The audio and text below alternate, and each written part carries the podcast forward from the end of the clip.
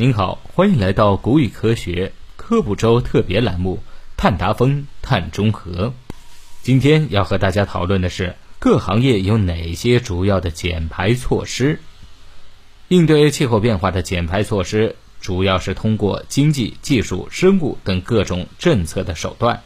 控制温室气体的排放，增加温室气体汇。其中，减少温室气体排放是核心措施。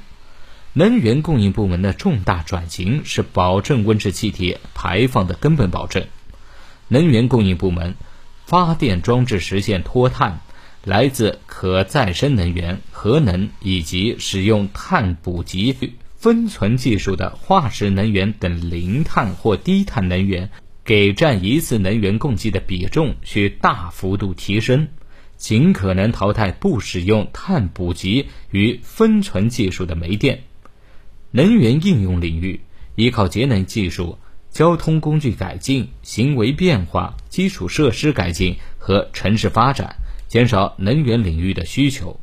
应用新技术知识，制定发布能效政策、建筑法规和标准，促进建筑部门减少能源的使用；工业部门通过技术升级改造、换代等措施，在现有基础上提高能效。降低单位能源排放，回收利用材料，减少产品需求。农业和林业领域，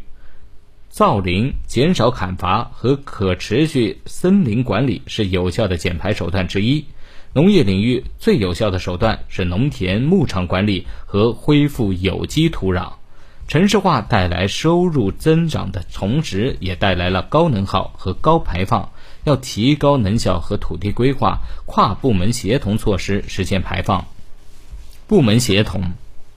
能源供应与能源终端用户部门之间在减排步调上具有很强的相互依赖性。